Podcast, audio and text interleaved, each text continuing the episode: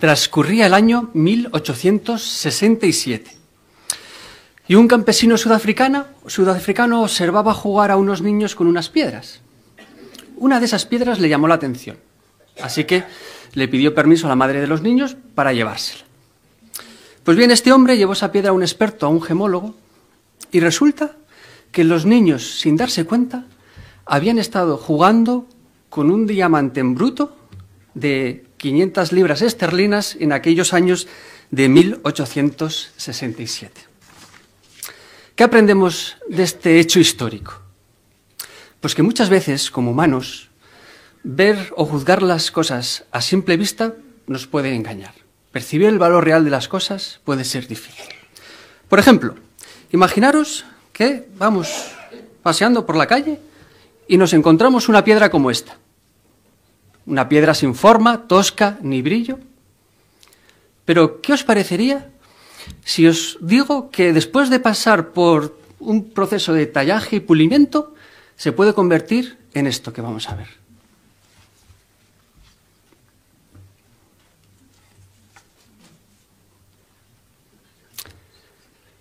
En eso, en un diamante. Una de las obras más hermosas y más valiosas que ha dado la combinación del trabajo del hombre con la naturaleza. Pues sabéis, en cierto sentido, los jóvenes son como esta piedra en bruto. Por eso cuando vemos a un joven de la congregación, ¿qué vemos? ¿Una piedra o vemos un diamante en lo que se puede convertir? Bueno, si quisiéramos saber realmente cuál es el valor de esta piedra, ¿qué haríamos? Pues acudiríamos a un experto que la tasase, tasase, ¿verdad? Pues lo mismo con los jóvenes. Para determinar el valor real de los jóvenes, tenemos que acudir a un experto. En este caso, su propio creador, Jehová. ¿Qué opinará o cómo valorará Jehová a los jóvenes? Pues por favor, acompañarme al Salmo 127, versículo 3, y allí encontramos la, la respuesta. Salmo 127.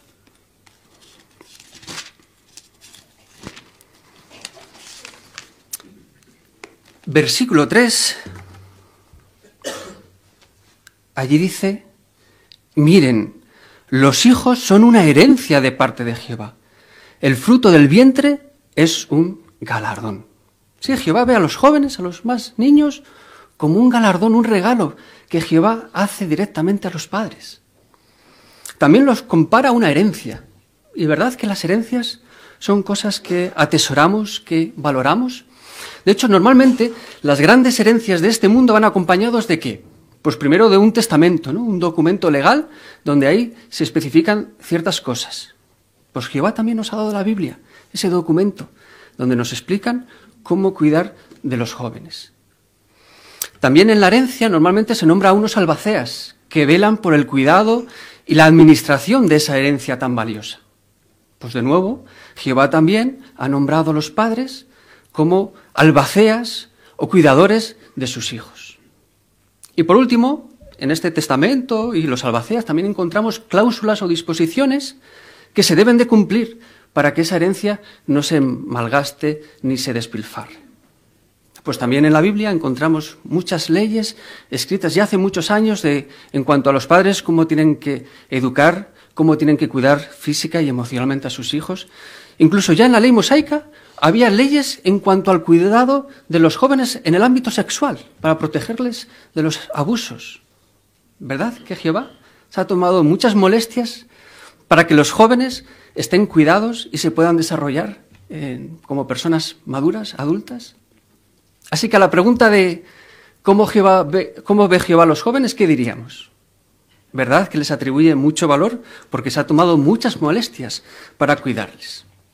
Pero claro, el título de nuestra conferencia no es cómo ve Jehová a los jóvenes, sino veamos a los jóvenes como los ve Jehová. Por lo tanto, mi punto de vista, ¿coincide con el de Jehová? Bueno, es importante que sea así. Porque en cierta medida, el tiempo que le dediquemos a conversar, a tratar con ellos, pues les va a beneficiar y va a redundar en que se puedan convertir en personas de provecho. Pero claro, una piedra como esta no se convierte en un diamante de la noche a la mañana. hay dos procesos muy importantes. Uno es el tallaje y otro el pulimiento. Y vamos a ver cómo encajamos cada uno de nosotros en estas diferentes tareas. Empecemos por el primero. ¿Podemos ver la ilustración? Sí, los padres son como este tallista experto. El tallista experto no puede dar golpes a la piedra de cualquier forma. Tiene que fijarse y mirar detenidamente dónde va a fijar el corte para que no se desperdicie piedra, ¿verdad? Pues de forma parecida, los padres, como esos tallistas expertos, no pueden dar educación o enseñanza de cualquier forma. Hay una regla de oro que los padres tienen que seguir. ¿Cuál es esta? Pues por favor, acompañarme a Efesios capítulo 6, versículo 4. Efesios 6, 4.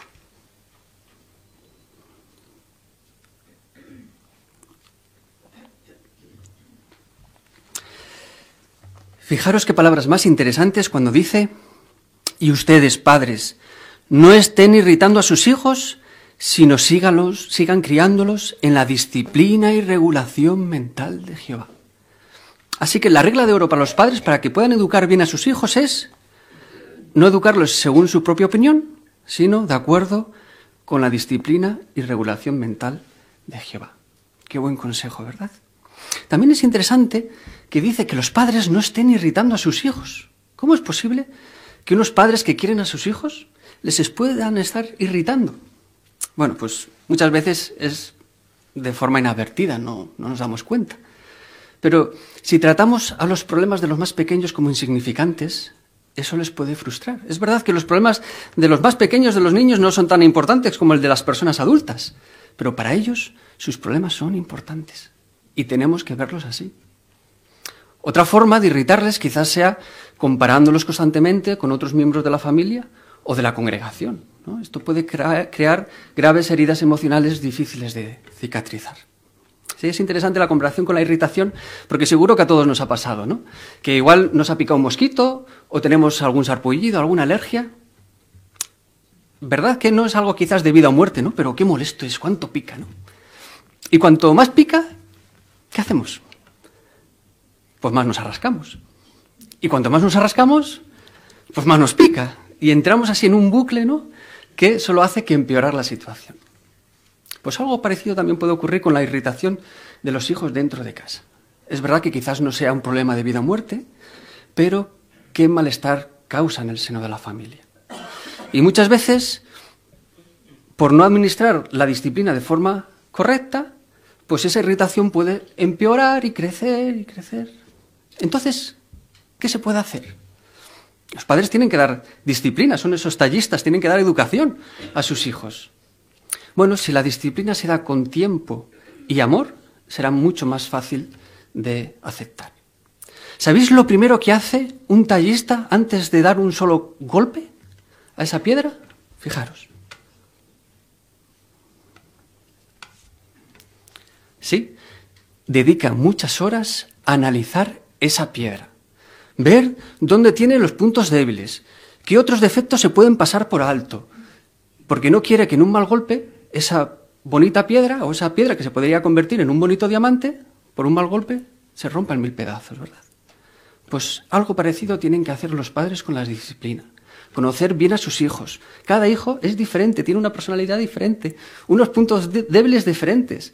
Y tienen que saber qué cosas tienen que dejar pasar por alto y qué cosas es importante atajar. Así que, desde luego, que los padres, como esos tallistas expertos, tienen una gran labor. Pero claro, un diamante no se convierte en diamante solo porque haya tenido una talla perfecta, ¿verdad? Luego hay que darle brillo, que es el siguiente paso. ¿Verdad que ninguno de nosotros iría a una joyería y compraríamos un diamante que no tuviera brillo, eh, ese fulgor, ¿verdad que no? Si es que lo más bonito del diamante, lo más característico, es el trabajo que están haciendo esas personas, darle lustre y brillo. Bueno, ¿y qué hay de nosotros? Todos nosotros en la congregación cumplimos ese papel de dar lustre y brillo a las buenas cualidades que tienen nuestros jóvenes. Por ejemplo, ¿Cómo saber si estamos haciendo este trabajo o no? Pues, ¿qué os parece si analizamos cómo trató Jesús a los más jóvenes y entonces, pues, eh, nos comparamos con él? Por favor, acompañarme al Evangelio de Mateo, capítulo 19. Mateo 19. Los, el versículo 14. Mateo 19, 14. Dice allí. Sin embargo, Jesús dijo, dejen a los niñitos en paz y cesen de impedir que vengan a mí, porque el reino de los cielos pertenece a los que son así. Fijaros, ¿eh? Jesús, el Hijo de Dios, un hombre que tenía una agenda sumamente ajustada, no se consideró demasiado ocupado ni demasiado importante para atender a los niños. Y segundo punto, no fue frío ni distante, sino dijo que dejen a los niñitos que vengan a mí.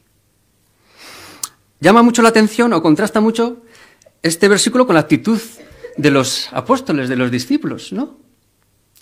Que querían impedir que esos niñitos fueran a Jesús porque los consideraban pues algo molesto. Bueno, ¿a quién nos parecemos nosotros? ¿A Jesús o a los apóstoles? Bueno, ¿qué os parece si hacemos un pequeño test eh, y las respuestas van a revelar pues a quién nos parecemos más?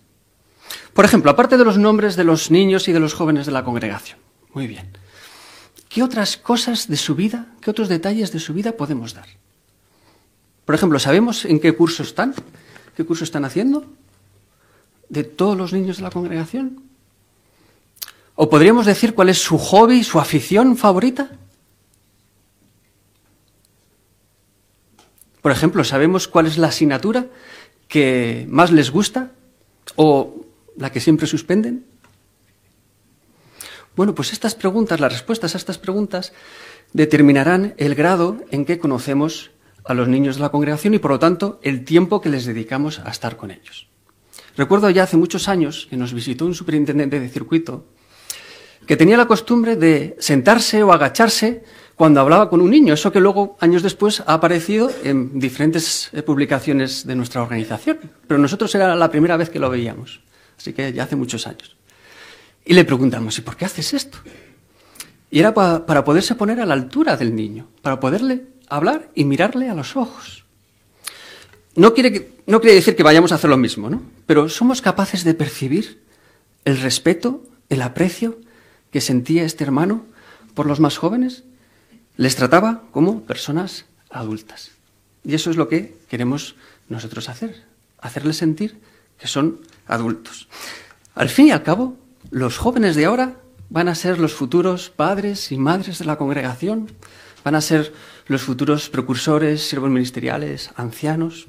Así que todo el tiempo que dediquemos a ellos, pues con el tiempo lo recibiremos de vuelta, ¿verdad? Y es que si desde algo, de algo se puede sentir orgulloso el pueblo de Jehová, es de tener la juventud que tenemos, ¿eh? sobre todo si la comparamos con el, con el mundo, ¿verdad? Y es que encontramos jóvenes con unas cualidades que a pesar de su juventud, extraordinarias.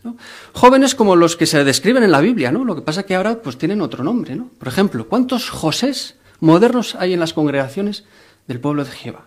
Por ejemplo. Fijaros, el relato bíblico dice que día tras día la esposa de Potifar le invitaba a José a tener relaciones con ella. José, un jovencito, no tenía una ley escrita que le prohibía cometer aquel pecado. Pero él dijo, no, no puedo cometer este pecado contra Jehová. Y de nuevo, pues hay muchos Josés modernos dentro de las congregaciones, ¿eh? porque vivimos en un mundo obsesionado con la inmoralidad. En el instituto, en el colegio, en el trabajo, constantemente nuestros jóvenes reciben este tipo de invitaciones día tras día. Y qué bonito es ver que se mantienen totalmente limpios, ¿verdad? ¿Ok de la hija de Jepte? Vamos a ver otra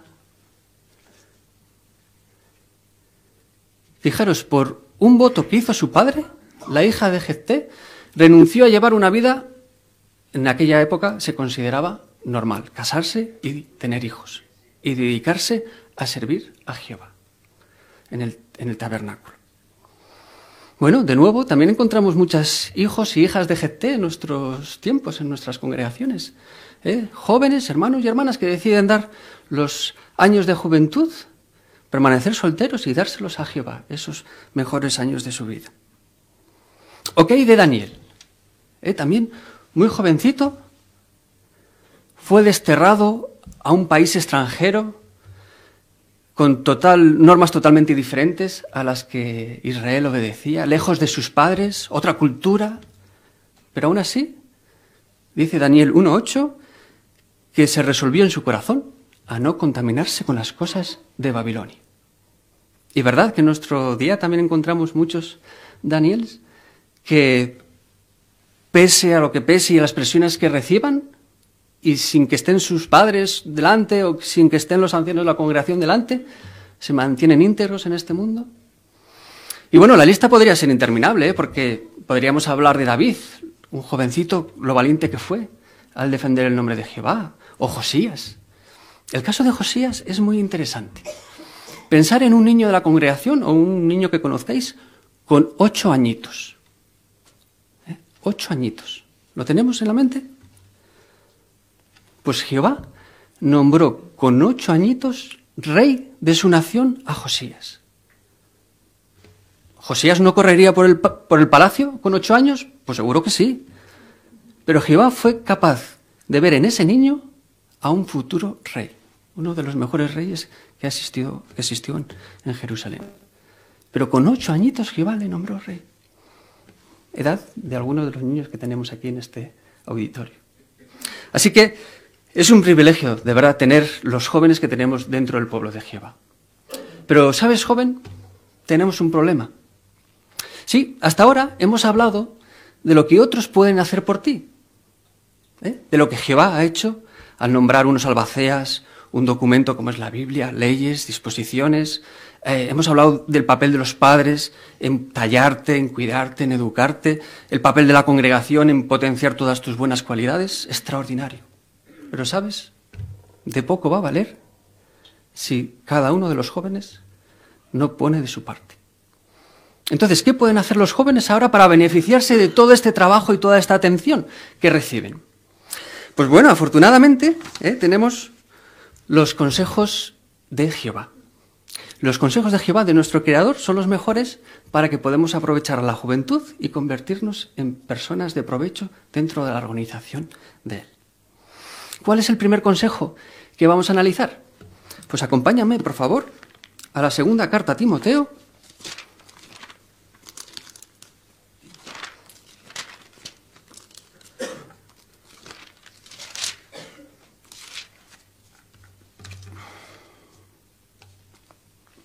Capítulo 2, versículo 22.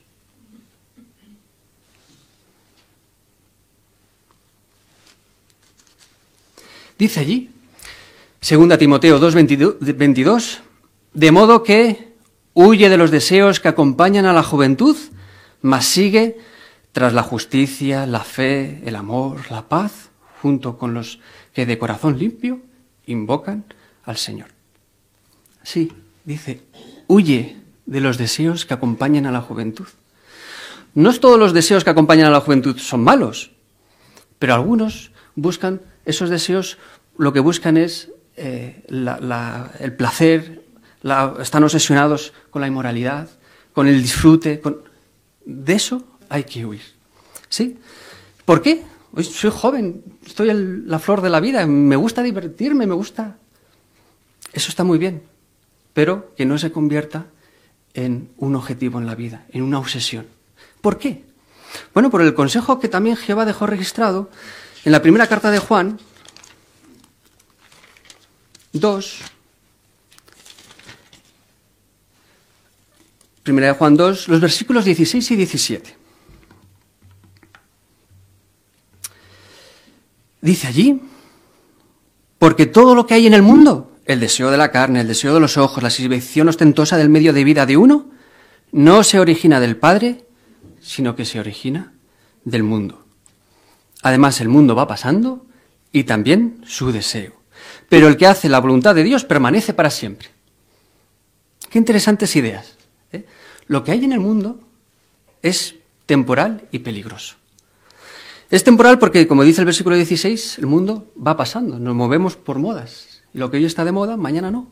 Y eso nos puede engañar si nos fiamos de las modas del mundo.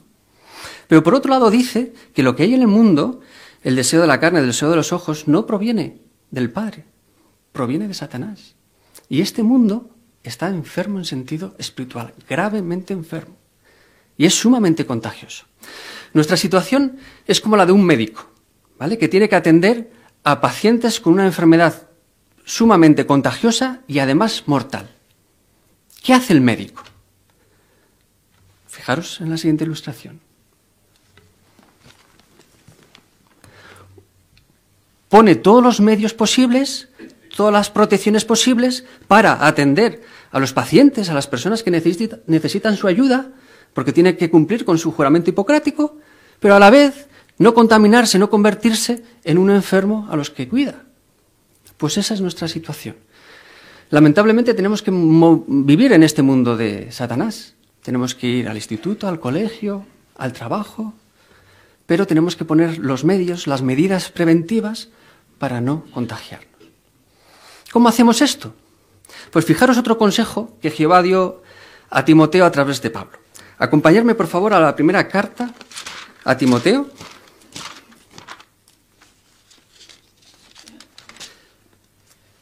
Primera carta a Timoteo, capítulo 4, versículo 15. Fijaros qué buen consejo le da. Dice, reflexiona sobre estas cosas, háyate intensamente ocupado en ellas, para que tu adelantamiento sea manifiesto a todos. Sí, ¿en qué cosas tenía que reflexionar este joven Timoteo? Pues en las que mencionan los versículos anteriores. Hacerse ejemplo en lectura pública, exhortación, enseñanza, no descuidar su don, etc. Concentrarse en cosas espirituales. Dentro del pueblo de Jehová tenemos mucho trabajo dentro de la congregación y tenemos muchas metas que ponernos en él para que nuestro adelantamiento sea manifiesto. Por ejemplo, los más niños, quizás con la ayuda de sus padres, ¿Pueden matricularse ya en la reunión de entre semana? O sea, ya están matriculados. ¿Qué hay con la ayuda de sus padres pensar en ser publicadores, en rellenar esos requisitos? ¿Cuáles faltan? Si ya son publicadores, ¿qué hay de la meta del bautismo? ¿Les queda muy lejos? ¿Se puede poner uno esa, mesa, esa, meta? Sí, ya estamos bautizados, pues bueno, delante de nosotros ya se abren un abanico de posibilidades. El precursorado, servir en Betel, eh, apoyar un sitio de necesidad, aprender un idioma, quizás lengua de signos o cualquier otro. Pero ¿verdad que delante de nosotros se abren un gran abanico de posibilidades para estar ocupados y, reflexionando en esas cosas? Si ya eh, hemos hecho estas cosas y si somos varones, nos podemos poner la meta de rellenar los requisitos para siervo ministerial o ancianos. Y también las hermanas pueden reflexionar en este hecho. Es verdad que no se va a recibir o no van a recibir un nombramiento de siervo ministerial o ancianos, pero pueden pensar, con la edad que tengo, mi madurez y lo que aporto a la congregación, si fuera varón, recibiría un nombramiento de siervo ministerial o ancianos. Tenemos que pensar que los requisitos que se alistan en Timoteo y en Tito no son exclusivamente para varones. Todos, toda la congregación nos deberíamos de esforzar, sin importar nuestro sexo o edad, por cumplir esos requisitos. ¿Os imagináis una congregación de 100 ancianos? ¿Eh? Aunque no todos eh, eh, tuvieran el nombramiento como tal, pero 100 ancianos que rellenaran los requisitos. Qué congregación más magnífica, ¿no? Más fantástica. Así que, como vemos, tenemos muchas metas.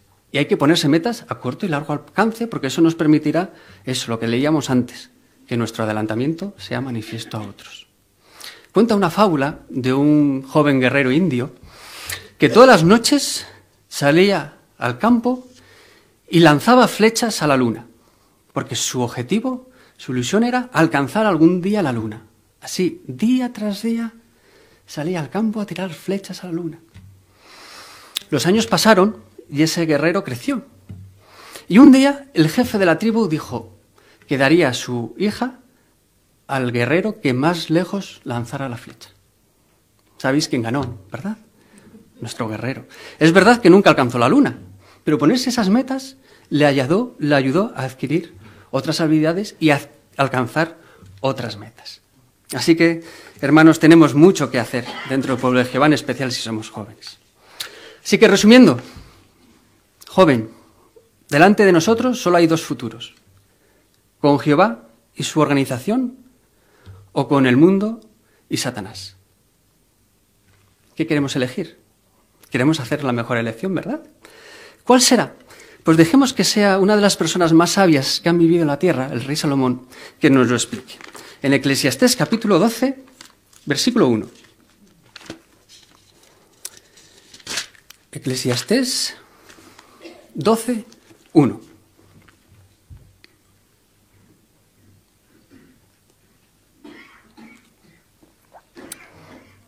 Dice allí, acuérdate ahora de tu magnífico Creador en los días de tu mocedad, antes que procedan a venir los días calamitosos o hayan llegado los años en que dirás, no tengo en ellos deleite.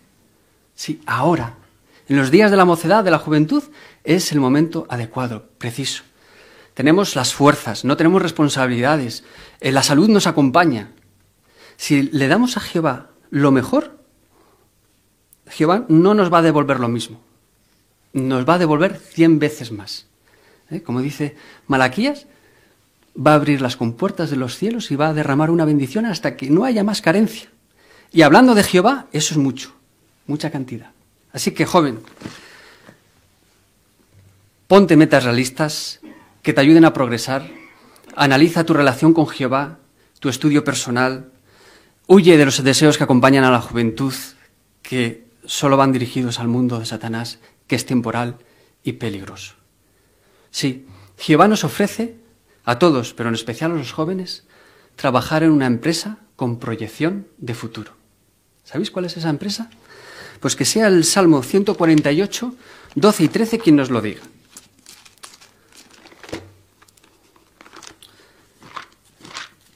Salmo 148.